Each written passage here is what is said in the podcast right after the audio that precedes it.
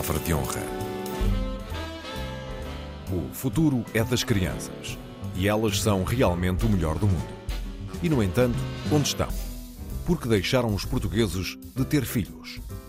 São pistas para o cruzamento de ideias entre Raquel Varela, historiadora, e Joel Neto, escritor. O Palavra de Honra começa agora.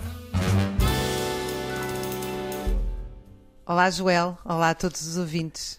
Olá, Raquel. Boa tarde. boa tarde aos ouvintes. Nós hoje vamos falar sobre natalidade. Ou melhor, sobre a quebra nata da natalidade. Como é que tu vês esta. Quando sais à rua e vês tantos cães a passear, não sentes falta de crianças a serem passeadas também? Uh, bom, eu não, eu não estabeleço uma, uma, uma relação entre as duas. Não tenho essa tendência. Uh, para já eu tenho cães e não tenho crianças. E era capaz de não ser a atitude mais inteligente do ponto de vista da gestão das minhas próprias emoções. É suspeito, é suspeito. Fazer, fazer essa, essa a comparação, apesar de, evidentemente, uh, os cães serem, às vezes, essa é outra discussão, a, a substituição para um certo vácuo emocional que a ausência de crianças possa, possa causar. Uh, agora, uh, nós lemos esta notícia, que, estas notícias que nos dizem que uh, foram rastreados até outubro menos 6 mil recém-nascidos, do que em comparação, por exemplo, com 2020, isto é através do, do, do chamado teste do pezinho, e, e, ficamos informados que 2021 pode ser o ano com a, com a natalidade mais baixa desde o início do, do século XXI. E é claro que nos perguntamos uh, o que é que andamos a fazer uh, durante a pandemia. Uh, mas este problema tem uma dimensão Stex não foi. estrutural. Estou a brincar, estou a brincar. Tal, talvez tenha sido, há maneiras de fazê-lo sem, sem procriar. Mas, mas quer dizer, este, este declínio conjuntural é apenas um agravamento de um declínio estrutural. Uh, em 2021 nasceram muito menos bebés, mas de década para década temos vindo a perder uh, muitos nascimentos. Há muitos anos que nascem, na verdade, cada vez menos bebés. Portanto, 2021 mostra-nos o medo que, que a pandemia uh, causou. Eu estou em crer que, no espírito de muitos casais, Uh, esteve também o receio de um dia voltar a passar por esta situação, ainda que um receio inconfessado, de voltar um dia a passar por esta situação e de se questionar como é que vai aguentar uma segunda vez uh, sem rendimentos ou com os rendimentos reduzidos e ou a trabalhar fechado num apartamento com duas crianças em casa sem escola, etc, etc, etc. Agora, Uh, isto mostra-nos, sobretudo, que as crianças uh, se tornaram uh, um custo. De antes havia famílias, historicamente, muitas famílias faziam crianças enquanto um, fator de produção. Faziam-se crianças também para produzir. Elas produziam para a família. E isso era, evidentemente, um sinal de um atraso civilizacional, estava errado Uh, mas hoje as crianças são um custo, do meu ponto de vista, desproporcionado. Atenção que não é por isso que eu não tenho crianças, mas são um custo enorme e a situação não é melhor. As crianças são um custo de tempo colossal, como, como a pandemia mostrou, um, e um custo de dinheiro. Uh, a pandemia mostrou que trabalhar com os filhos em casa é diabólico, que depois não há tempo para trabalhar, que se houver tempo para trabalhar não há tempo para os filhos. Mas o, o problema do dinheiro é, é, estrutural. Ter filhos é um custo uh, muito, muito grande de todos os pontos de vista. Uh, e até do ponto de vista uh, da saúde, do, do, tempo para nós, etc, etc. E é também um, e, e, e, está também influenciado pela enorme pressão social para uh, educar, fornecer, municiar as crianças de uma determinada maneira e até apresentá-las de uma certa maneira. As crianças trazem com elas um enorme, uh, enorme, pondero bem a palavra, apelo ao consumo. tanto no que diz respeito a comer, como a vestir, a estudar, a brincar. E, além disso, a publicidade está virada para as crianças. Uh, nós vemos muitas vezes que os, a maior parte dos anúncios, grande parte dos anúncios que nós encontramos, ainda que sejam de produtos para toda a família ou até de produtos apenas para os pais, para os adultos, eh, essa publicidade é feita com recurso a crianças enquanto atores secundários ou até enquanto uh, protagonistas. Porque são as crianças, muitas vezes, quem decide o que é que se compra lá para casa. Quando vamos ao supermercado, com as crianças, muitas vezes são as crianças a decidir uh, o que é que se compra uh, lá para casa. Bom, tudo isto transforma as crianças numa certa dimensão uh, num empecilho. E são, em todo o caso, uh, um luxo. Uh, ainda mais para jovens em idade de, de procriar. até porque ainda, ainda há dias havia isto numa reportagem do público, muitos jovens com 20 e tal anos simplesmente não se sentem em condições de procriar, porque ganham uh, em média menos de, de mil euros por mês e porque ganham muitas vezes apenas uh, o salário mínimo, isto incluindo uh, jovens educados e com, com formação superior. É claro que os seus pais ehm, tinham filhos com menos recursos, é verdade, mas também tinham filhos com infinitamente menos ehm, pressão social e menos uh, exigências em geral. E, portanto, uh, este, este problema não vejo como possa vir a resolver-se nos próximos tempos. Não sei se a tua visão é mais esperançosa do que a minha, Raquel.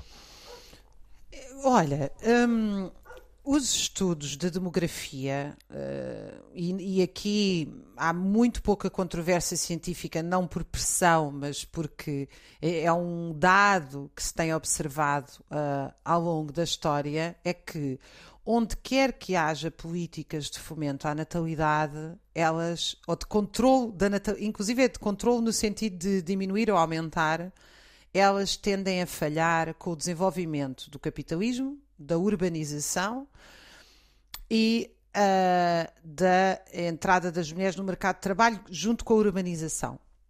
Uh, ou seja, em países escandinavos onde há políticas uh, sociais de apoio à natalidade desenvolvidíssimas, uh, em, em, países, ditaduras ou democracias, em países onde não há nenhuma política, enfim, a tendência é sempre a mesma.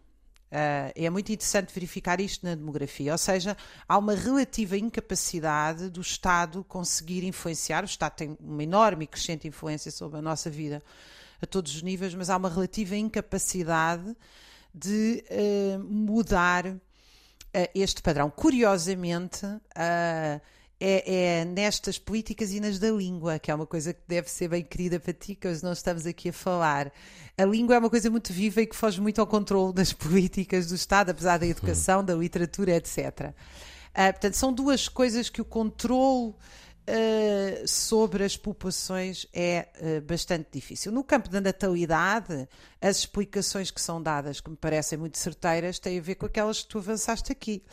Enquanto que numa sociedade camponesa, um filho é um braço para trabalhar, uma filha é um braço para trabalhar, para cuidar das crianças, nomeadamente e dos idosos, portanto, era a segurança social, ter umas filhas a mais, dentro das que sobreviviam, naturalmente, uh, e os filhos uh, uh, para trabalhar no campo, nos trabalhos duros, sendo que as mulheres também, obviamente, eh, trabalhavam no mundo camponês. Portanto, e, e no mundo urbano, os filhos são um custo. Atenção, neste mundo urbano, e era aqui que eu queria matizar um bocadinho, não é? Porque, de facto, nós vivemos numa sociedade mercantilizada, não é? Uh, onde o dinheiro é Deus uh, e onde as pessoas dependem dos salários para uh, sobreviver. A maioria das pessoas depende dos salários para sobreviver.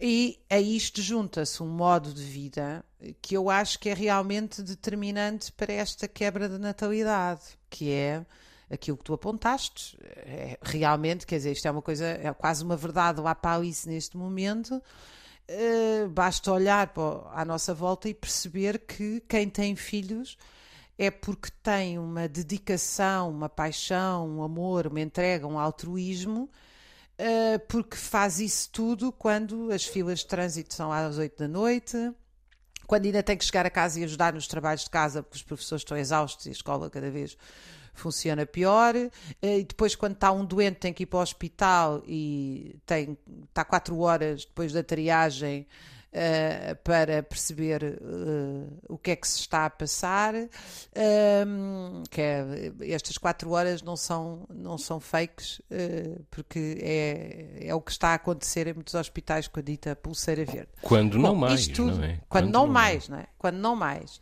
e, portanto, isto...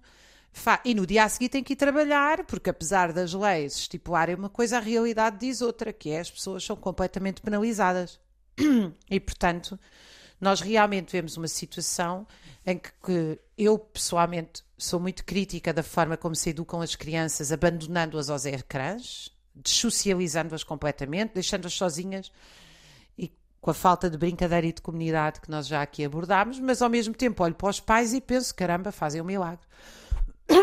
E, portanto, esta questão, eu acho que esta questão tinha solução se nós pensássemos realmente outro modo de viver em sociedade, que é uh, as crianças uh, deveriam ser vistas, uh, além de uma sociedade não mercantil, nós deveríamos estar numa sociedade onde as crianças fossem um bem coletivo, quer dizer, é, é muito possível nós imaginarmos uma organização de bairros em que as crianças brinquem coletivamente, em que os pais se revezem uh, no seu cuidado, em que haja políticas sociais, nomeadamente no campo da lavagem de roupa, das alimentações, etc., que sejam muito mais coletivas, não é? Uh, eu dou muitas vezes este exemplo, porque é um exemplo da Revolução Russa que eu acho que devia ser aplicado no século XXI, que é haver cantinas coletivas onde as pessoas fossem buscar boa comida à hora de jantar em vez de terem que cozinhar todos os dias.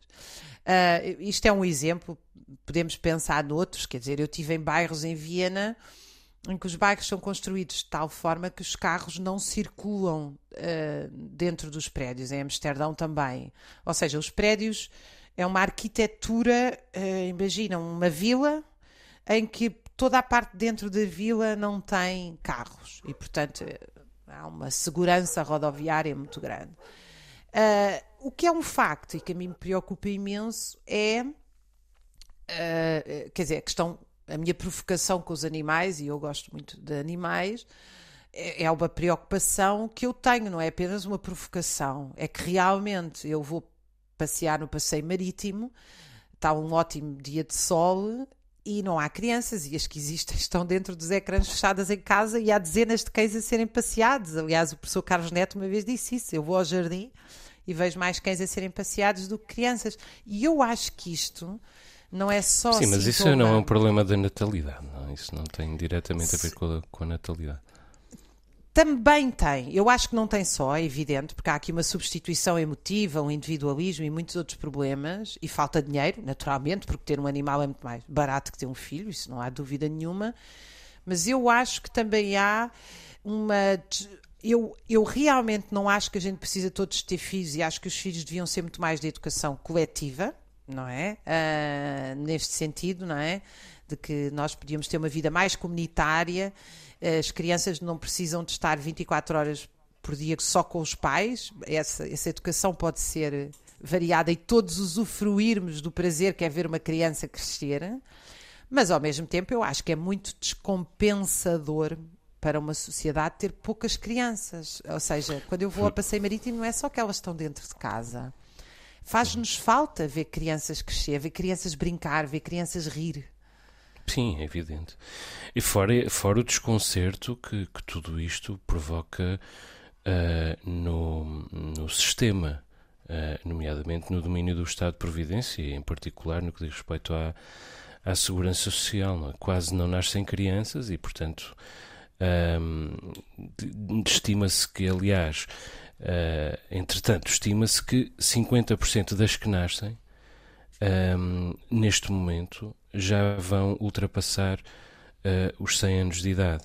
Uh, ou seja, um, daqui a umas décadas uh, realmente teremos muitos velhos e muito pouca gente para trabalhar. Isso é um grande desequilíbrio também para a Segurança Social e para o Estado de Providência.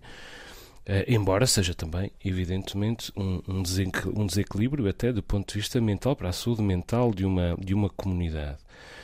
Um, vamos ter uh, no futuro muita gente a consumir e a viver da, da segurança social e muito pouca gente a, a contribuir para ela. Uh, mas, sobretudo, vamos olhar para, para esta sociedade, como tu dizes, e vê-la estéril e entendê-la como uma sociedade uh, sem futuro ou cujos, cujos dias estão contados e, inevitavelmente, uma uma sociedade doente, por isso há tantas uh, propostas uh, de mitigação. Ainda agora, por exemplo, a propósito do adiamento das aulas, o Partido Comunista pediu o apoio para pais com filhos até aos 16 anos e salário pago a 100%. Uh, eh, todos os dias ou todas as semanas temos sido confrontados com propostas que demonstram a preocupação dos diferentes quadrantes partidários e da política partidária no que diz respeito ao não apenas ao incentivo à natalidade, mas à proteção daqueles que efetivamente procriaram. Um, mas a situação, mas a verdade é que esses incentivos, como tu dizes, bem não resultam uh, e, o que exige que nós uh, repensemos uh, o, o, rumo estrutural desta sociedade, do que estamos a fazer com ela. E realmente não podemos, não pode ser tudo produção porque sem, sem pessoas não há produção, desde logo. E sem pessoas não há sistema que aguente, e sem pessoas felizes e concretizadas também não há também não há sistema que aguente. Eu não sei se tu, se tu que opinião é que tu tens sobre esta nova tendência de combate ao ageism, ao idadismo. Não sei se já te deste conta um, deste combate, Raquel. Não, não, nem sei o que é, confesso. é um, é um, um novo ismo, é verdade. Eu costumo a reagir uh, bastante uh, a, este, a estes ismos que se vão uh, sucedendo no debate público. Um, neste momento combatemos o combatemos a, a, misoginia, fazemos muito bem, combatemos o racismo, fazemos muito bem, uh, combatemos a xenofobia, também a fazemos muito bem. Já aqui disse que uh, é importante recolocar o tema do classismo um, no, no domínio das nossas preocupações, no topo das nossas preocupações, mas acho também que faz sentido esta, esta preocupação com, uh, com uh, a discriminação das pessoas uh, no que diz respeito à idade, ou, ou, do ponto de vista da idade. Acho que é preciso repensar toda a ideia de idade. E independentemente, por exemplo, do direito inalienável das pessoas à sua reforma. A reforma, a aposentação é um direito uh, não apenas adquirido, mas pago, custeado por aquele que, que beneficia dela. Agora, a verdade é que a idade significa cada vez menos o que significava. E nós vemos gente a fazer maratonas aos 80, uh, eh, vemos gente a dar contributos intelectuais uh, absolutamente incontornáveis aos 90 e até aos 100. E isso é inevitavelmente um sinal de normalidade, visto que, e eu repito este número, 50% das pessoas que estão a nascer neste momento já vão ser centenárias. Se isto não levasse a uma alteração do perfil da sociedade e, da, e do contributo de cada escalão etário, digamos assim, seria um absurdo. E portanto, eu acho francamente que nós temos de repensar a ideia de idade, a ideia de discriminação um, das pessoas com base na idade, uh, sobretudo da discriminação uh, negativa, uh, porque as pessoas podem fazer até muito mais tarde e muitas vezes querem fazer. muito mais do que aquilo que fazem, querem participar mais do que aquilo que participam até mais tarde, e nós não deixamos. E até da discriminação positiva, porque às vezes a discriminação positiva tem o efeito pernicioso de acelerar o, declínio uh, ou mesmo o fim de uma vida. Não sei se tens pensado sobre isto, Raquel. Olha, essa questão do eh, envelhecimento e da forma como nós olhamos para isso é, é realmente central. Mas deixa-me discordar de ti num ponto que tem a ver com a questão da sustentabilidade da segurança social. Uh, eu, de facto, uh, creio que nós temos que colocar como hipótese que o problema da sustentabilidade da segurança social não é demográfico, porque a produtividade aumentou cinco vezes face a 1960, quando, foi criadas os sistemas, quando foram criados os sistemas de segurança social.